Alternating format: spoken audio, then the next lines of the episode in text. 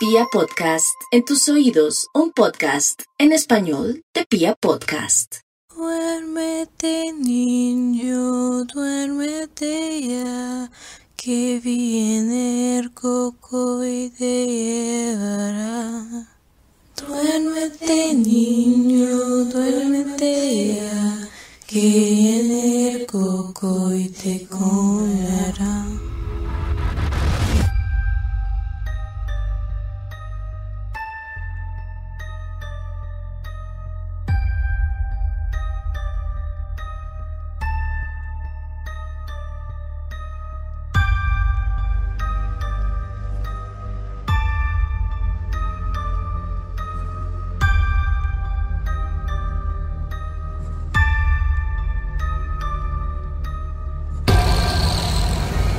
Cuando estaba preparando este capítulo, me di cuenta que dejé atrás una historia fascinante.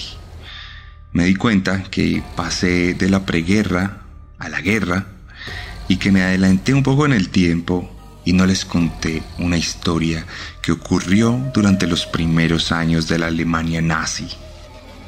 Una historia fundamentada en las leyendas, fundamentada en la mitología del miedo, en los cuentos infantiles y en los personajes de antaño de aquella Europa angloparlante, aquella Europa céltica, pero también con las debidas traducciones en esa Europa hispana a la cual debemos buena parte de nuestra herencia. En las montañas inglesas se dice que había un hombre, un pequeño duende, que recorría en las noches las calles de las aldeas más abandonadas por el reino inglés de aquel entonces. Le decían el Sandman, el arenero, una entidad que tenía la capacidad de regar arena sobre los ojos de las personas, en especial de los niños, para que se quedaran dormidos y tuvieran dulces sueños. Sin embargo, la figura de este Sandman se fue convirtiendo poco a poco y a través de la tradición oral en una figura de terror. Aquel duende cándido y feliz que solo buscaba ayudar a los niños a dormir, pronto se fue convirtiendo de manera progresiva en una bestia auténtica que buscaba a aquellos quienes no se quedaban dormidos y les arrancaba los ojos para que nunca más pudieran mantenerlos abiertos, viendo cosas que no debían ver en la noche. Le dicen The Sandman, inmortalizado en una canción de Metallica, pero también inmortalizado en una canción de cuna de España, de aquel país que conquistó nuestras tierras, se mezcló con nuestros nativos y dio como resultado la creación de esta cultura tan irónica, tan doble, tan dual. Una cultura como la latinoamericana, donde también viajaron aquellas historias.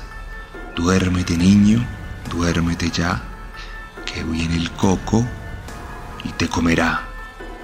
El coco, The Sandman, una figura mítica, una figura de una bestia, una suerte de deidad que acechaba a los niños que no dormían en la noche. Niños que se despedían de sus padres y amanecían completamente destrozados por unas garras abyectas y poco humanas. Niños que jamás tuvieron la posibilidad de volver a despertar, porque aquel duende tenía ganas de sangre. Cuentos, historias de ficción, habladurías, leyendas, mitología. Pero ¿qué pasa cuando la mitología se vuelve realidad? ¿Qué pasa cuando el monstruo es un ser humano? Bienvenidos a la decimoséptima entrega de la segunda temporada de Serialmente, Segunda Guerra Mundial.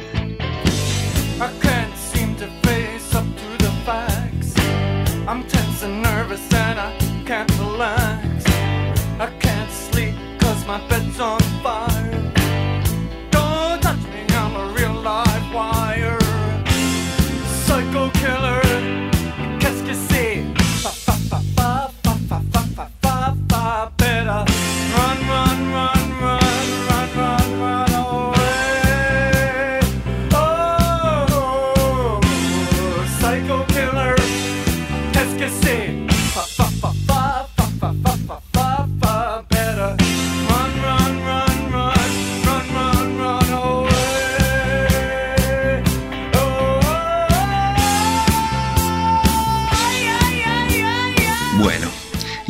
seguimos esta historia y este recorrido a través de los alrededores de la Segunda Guerra Mundial y les voy a contar la historia de un hombre cuya vida se desarrolló mucho antes de que los nazis llegaran al poder, pero se extinguió y tuvo su apogeo a la vez justo en el momento en el que los mismos nazis tuvieron su apogeo.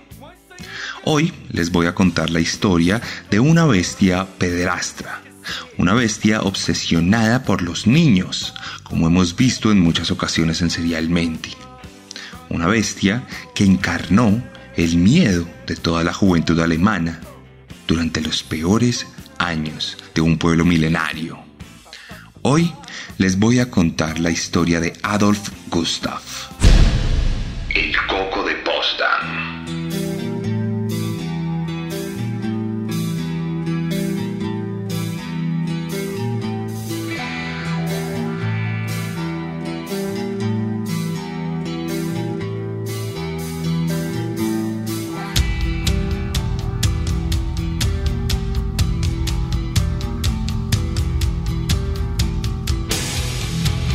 Adolf Gustav Seefeld nació el 6 de marzo de 1870 como el séptimo y último hijo de una pareja de clase media baja que se acostumbraba a los servicios varios alrededor de la relojería. De hecho, Adolf primero recibió algún tipo de entrenamiento como herrero, pero más adelante se convirtió en un experto relojero que llegó a reparar cualquier tipo de pieza, incluso siendo estas mucho más antiguas de siglos anteriores, perteneciendo a sus propios abuelos. En este sentido, el pequeño Adolf tuvo una infancia completamente normal. No tuvo algún escarmiento particular o algún trauma. Sin embargo, desde muy pequeño venía con algunos conatos de locura algunos tipos de condiciones y enfermedades mentales que sin lugar a duda condicionaron la forma en que se relacionó con la realidad y en que percibía todo lo que ocurría a su alrededor.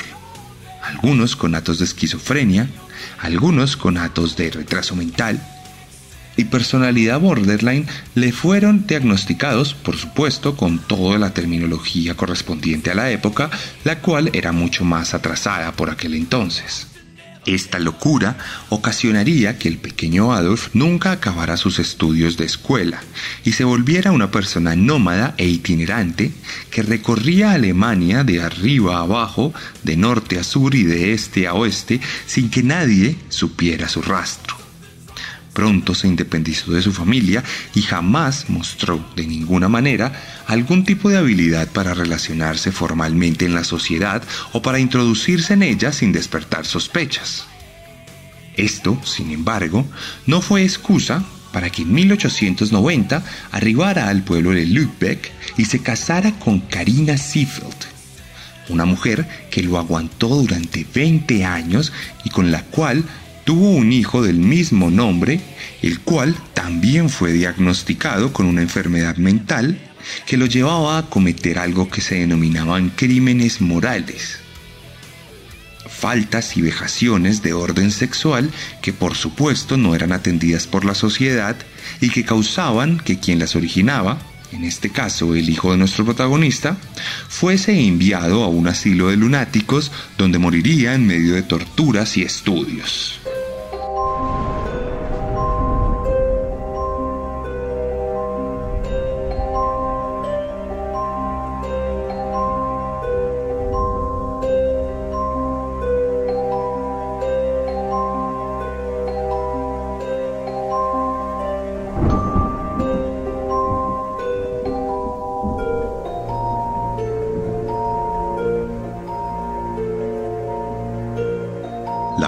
Su hijo ocasionaría de alguna u otra forma la desconexión total de la realidad. Seifel se divorciaría de su esposa, la abandonaría y se volvería nuevamente una persona itinerante. Pero esta vez no viviría de su trabajo como reparador de relojes, no buscaría la forma de establecer algún tipo de base o de salario, sino que se volvería un auténtico vagabundo. Una persona mirada de reojo por parte de la sociedad, una persona que no calificaba como un ser respetable. De hecho, durante el transcurso de todos estos años, Seefeld logró que se perdiera el rastro que lo conducía a través de la vida. Lo único que sabemos por aquel entonces es que se dedicó a estudiar la Biblia y que se convirtió en un hombre tremendamente creyente de la palabra del Señor. Podía recitar versículos de memoria y era capaz de explicarle a cualquier persona cualquier capítulo de la Biblia. Podía relatarlo, podría explicarlo y podría hacer similes con la vida cotidiana de aquella Alemania de los años 20 tardíos. Seafeld pronto pasaría de ser un jovencito a ser un adulto mayor. Ya no era aquel persona vivaz, ya no era aquella persona que se limitaba a cumplir los designios del destino, sino que veía la vida desde una perspectiva mucho más desarraigada de lo que se nos enseña, mucho más innovadora en algún sentido, por así decirlo, aunque en realidad era la vista de un loco era la vista de un demente que en algunos casos se agarraba a puños con otros campesinos, con productores agropecuarios de la región, y terminaba por maldecirlos con algún tipo de conjuro que gritaba a los cuatro vientos, asustando en algunas ocasiones a los ciudadanos, pero en otras provocando que estos simplemente lo expulsaran del lugar en medio de violencia y ataques indiscriminados. Seafeld para aquel entonces era una persona despojada de su propia humanidad. Era una persona irreconocible en muchos aspectos, que dormía debajo de los árboles y que buscaba cualquier lugar para pasar las noches frías de aquella Alemania de invierno. Se volvió invisible, como invisible se volverían todos aquellos quienes se atreverían a prescindir de la humanidad brindada por el Estado. Incluso se sabe que durante todos estos años de vida, varios espacios de la existencia de Seafeld fueron tras las rejas, pues el hombre cometió una serie de crímenes bajos por aquel entonces, poco importantes para la sociedad alemana de principios del siglo XX, los cuales le valieron pasar varios años en prisión durante distintos periodos en los cuales solía pagar condenas por molestar niños, por acosar menores de edad o por fisgonear a personas en su intimidad. Típicos crímenes de pedrastras que están buscando la manera de saciar sus fantasías. Porque sí, en medio de la locura de Seafeld crecía una semilla de fantasía macabra que le incitaba a hacerle daño a menores de edad. Veía en ellos algún tipo de atractivo que no podemos definir como personas sanas, que no podemos definir como aquellos que no nos atrevemos a dañar la inocencia de los que poseen nuestro futuro. Esa inocencia era justamente lo que atraía a como una suerte de presa, como una suerte de insumo de cacería que más adelante se convertiría en un trofeo. Seafeld era un monstruo, había dado vivos de ello, pero la policía alemana estaba muy ocupada por aquel entonces capturando comunistas y disidentes del partido de Heidenburg, un partido que más adelante le daría pie y poder a la Cancillería de Adolf Hitler. Incluso, de cualquier manera, se llegó a especular que Siffel asesinó a un joven menor de edad, algo que no pudo ser comprobado en la corte por falta de pruebas, lo cual desencadenó que la condena de aquel hombre fuera a estar en un manicomio por algunos años. Años que pasaron y que nos llevaron a principios de la década de los 30, momento en que el coco, el Sandman de Potsdam, desataría su leyenda con la sangre de los niños alemanes.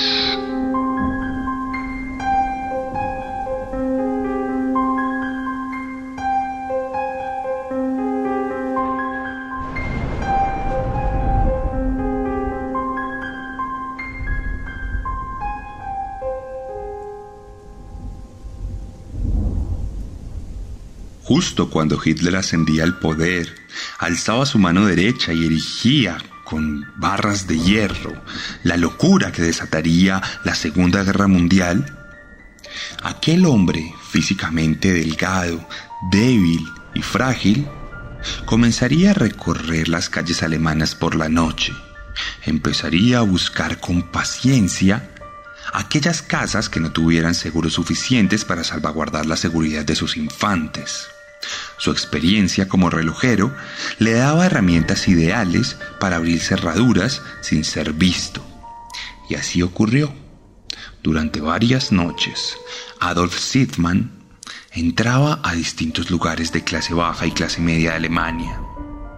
Caminaba sin que nadie lo escuchara.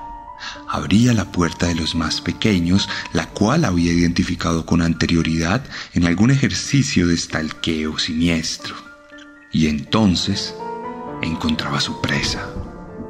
Niños menores de 12 años, angelitos, todos rubios, todos arios, el futuro de la sangre alemana, futuros soldados que cumplirían la mayoría de edad justo en el apogeo de la guerra, pequeños hijos del Führer, los cuales dormían cándidamente, pues sabían que el Sandman los acosaría si no dormían, sabían que podían perder sus ojos o que el coco se los comería.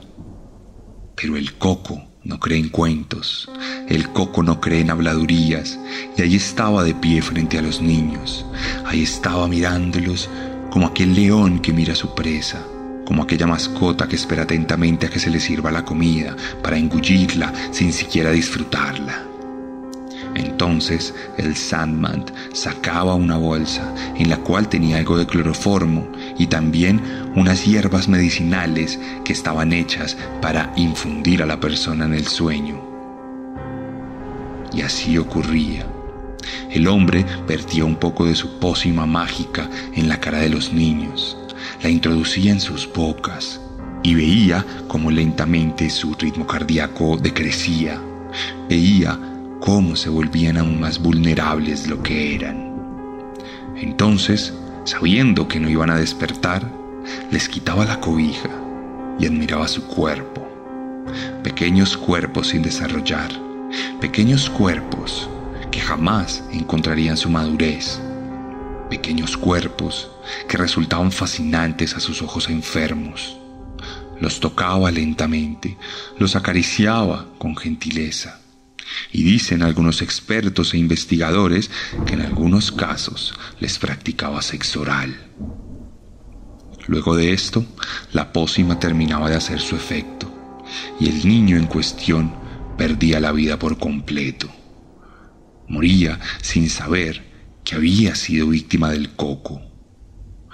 Entre 1933 y 1936, 12 niños fueron asesinados, por lo menos que se supiera por parte de las autoridades alemanas, pues resulta que la forma en que Seefeld llevaba a cabo sus asesinatos llevaba a pensar a algunos de los investigadores de que todo se trataba de una simple muerte natural, producto de algún tipo de enfermedad inexplicable. Y es que, como ya lo hemos visto en los capítulos anteriores de esta temporada, los nazis no eran muy prestos a creer en que hubiese algún tipo de asesino serial. No eran muy prestos a investigar los asesinatos, pues eso implicaría reconocerlos.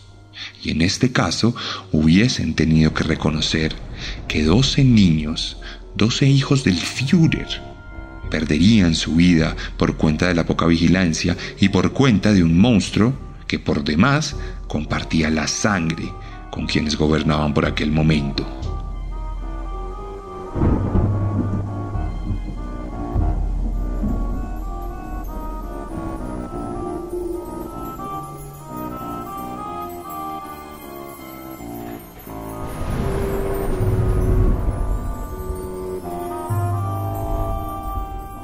Sin embargo, evidentemente estamos hablando de un monstruo patológico.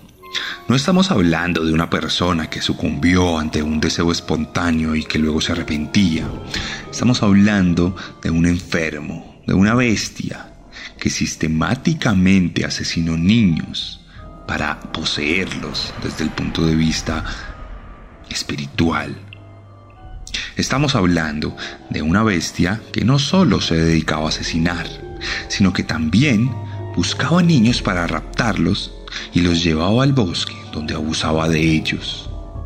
Curiosamente, los niños que eran asesinados no mostraban ningún tipo de signo de violencia sexual o física, mientras que aquellos que eran llevados por la fuerza al parque se convertían en víctimas de abuso sexual.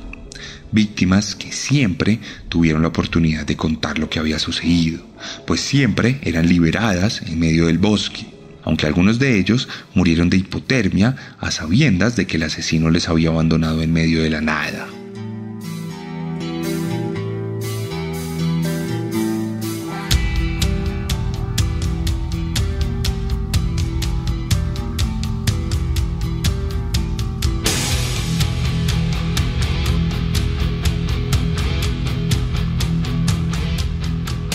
Todo esto, por supuesto, despertaría la curiosidad de las autoridades, que por mucho que quisieran negar los índices de criminalidad en el imperio de los mil años del Tercer Reich, no podían hacer caso omiso de la aparición sistemática de niños asesinados en su paz y en su cama.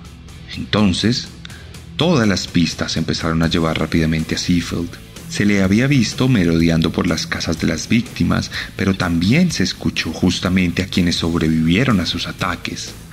Su descripción era incomparable con la de otro asesino o con la de otra persona sospechosa, pues físicamente lucía débil y desgarbado, hambriento, perdido de la realidad.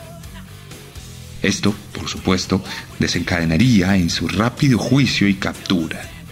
Juicio que por demás estuvo llevado a cabo por algunos de los que más adelante serían condenados como criminales de guerra por los asesinatos cometidos durante la ocupación de los nazis. La ironía de ver un criminal juzgando a otro criminal, juzgándolo en el marco de la justicia alemana, cuando si todo esto hubiera ocurrido en el campo de batalla, probablemente hubiese sido condecorado.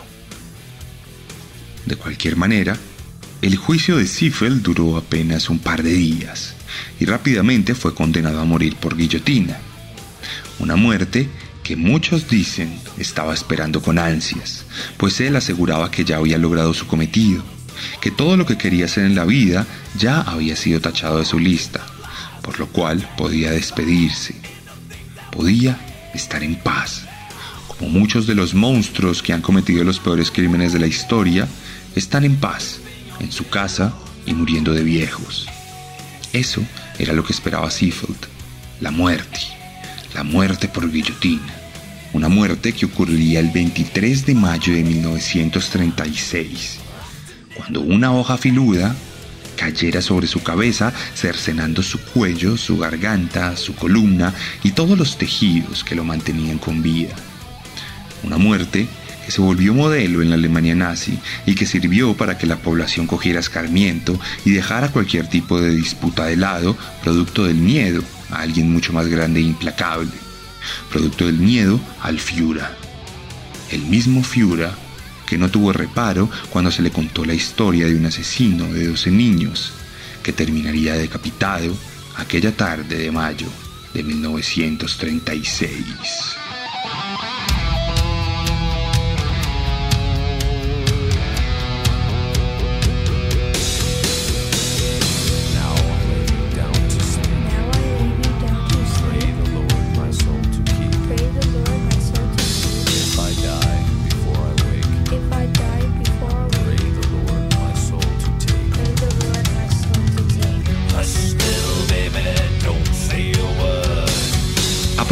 De la historia de Seafield, quiero contarles algo que está pasando en mi país por estos días.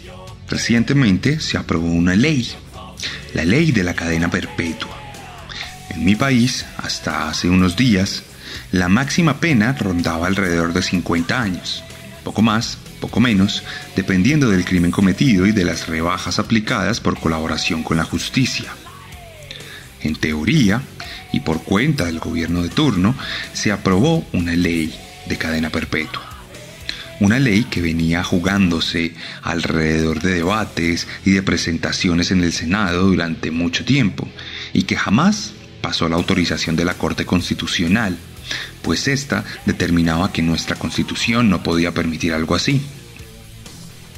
Más allá de las diferencias políticas y más allá de cualquier tipo de especulación alrededor de la aplicación de una ley como estas, a título personal, como responsable de un podcast que habla de monstruos y de asesinos seriales y que ha contado la historia de más de 70 personas en poco más de dos años, debo emitir mi opinión personal y es que es necesario.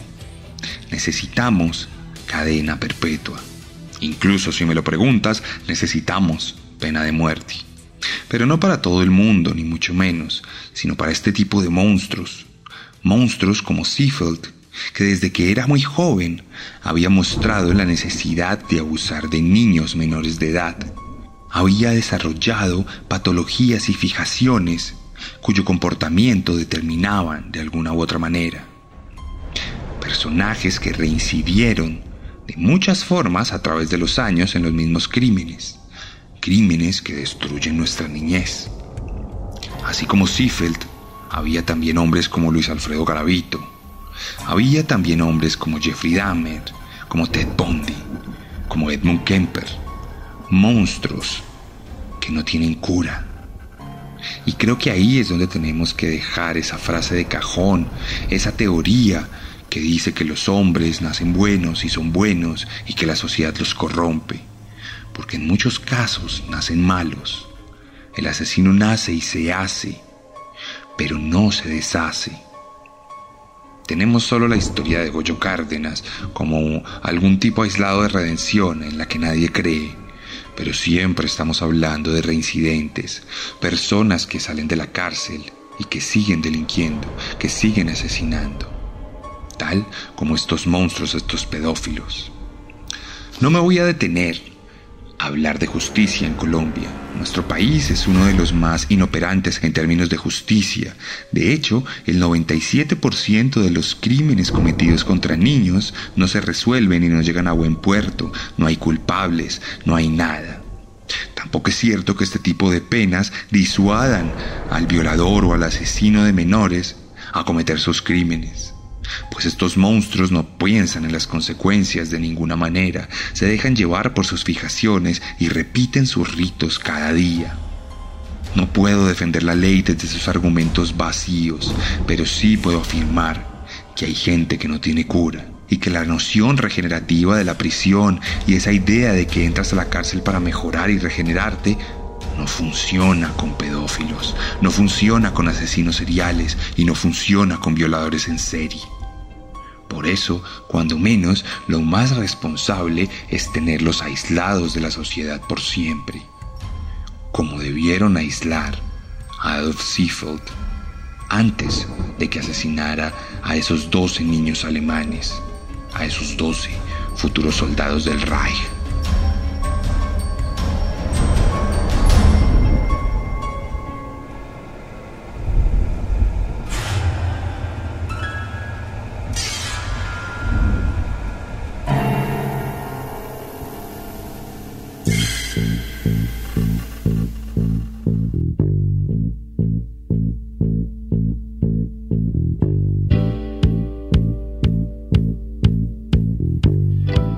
Y esta fue la historia de Adolf Seefeld en la decimoséptima entrega de la segunda temporada de Serialmente. En este caso, voy a publicar en mi Instagram unas imágenes para que ustedes se den cuenta de quién era este pequeño hombre, pero también para que vean algunas de sus víctimas. También voy a publicar un par de representaciones del Sandman y del Coco, para que ustedes vean de qué estamos hablando según la cultura tradicional anglosajona e hispana. Pero en este momento quisiera que usted fuera a mi Instagram, arroba elarracadas, arroba guion bajo guion bajo arracadas.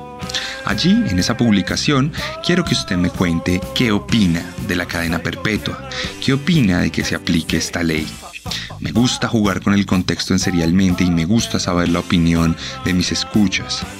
Quiero saber qué piensan de esto, cuáles son sus argumentos para estar a favor o para estar en contra. También quiero que si les gusta este capítulo, lo compartan en sus historias, lo compartan en cualquier lado, se lo muestren a sus amigos, a sus familiares, les digan que hay una forma de escuchar podcast, que hay una forma de pasar el tiempo, que pueden aprender historias, que pueden deleitarse u horrorizarse con estas historias mientras están trabajando, mientras van rumbo al trabajo, mientras manejan, mientras hacen los oficios de la casa, o como mucha gente me lo dijo esta semana, mientras se quedan dormidos. La mejor forma de apoyar a Serialmente es dándolo a conocer a más personas. Pero también hay otros métodos para apoyarlo. Ir a nuestro Patreon donde hay contenido exclusivo. O adquirir cualquiera de mis novelas. O la merch de Serialmente. Toda disponible en mi página web sebastiancamelo.com. O también en mis redes sociales. Me pueden escribir y les respondo. Pero si están en México, a través de Chunchos. Arroba chunchosmx o chunchos.mx. Agendas, camisetas, hoodies, mugs, cualquier tipo de merch. O tres libros, Descenso, Letargo y Carne. Mis libros de novela negra. Muchos de ustedes a veces me dicen que no acostumbran a leer, que no les gusta. Denle la oportunidad. Si este podcast les gusta, estoy seguro que los libros les va a encantar. Estoy seguro que van a disfrutar la historia de Ignacio, el protagonista de Descenso, o de Evald, el protagonista de Letargo. O pueden deleitarse con las historias de los peores caníbales en carne. Y si ustedes son los cómics y la novela gráfica, también pueden adquirir Herederos de Caín, la primera saga de asesinos seriales en el mundo del cómic en Colombia.